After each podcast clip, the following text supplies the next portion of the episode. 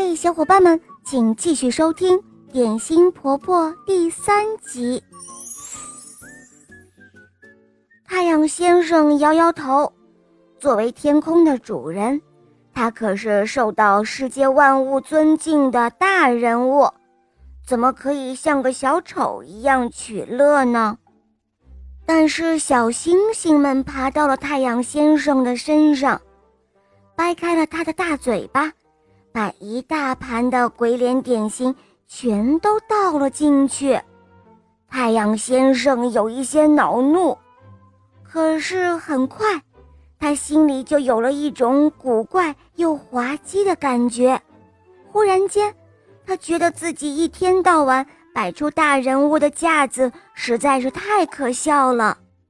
接着，他开始做起了鬼脸，一个接着一个。于是，这个夜晚的庆祝会就变成了一场真正的狂欢夜。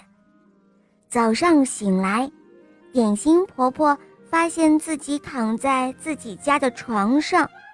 哦，我的天哪！难道？这只是一场梦吗？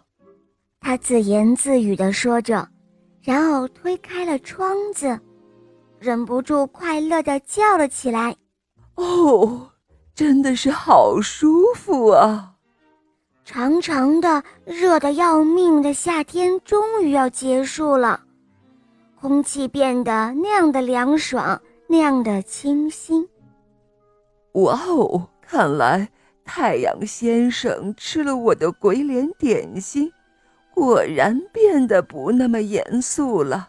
点心婆婆满意的说：“他开心的笑了。”好了，小伙伴们，这个故事讲完了。如果你想点播故事，可以在微信公众号搜索“肉包来了”，在那里找到我，来告诉我哟。